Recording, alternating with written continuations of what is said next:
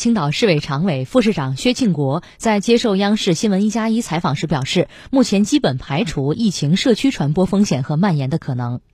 截止到十八点，我们全部完成了一千零八十九万九千一百四十五个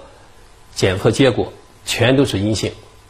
说明呢，目前可以基本的排除啊，我们最担心的啊疫区疫情社区的传播的风险，应该说算是稍微松了一小口气吧。但是呢，我们还有大量的繁杂的相关的任务还等着我们去落实。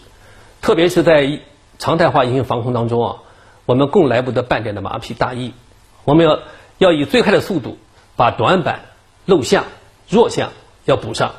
真正呢为我们人民群众营造一个安心舒心的生活环境。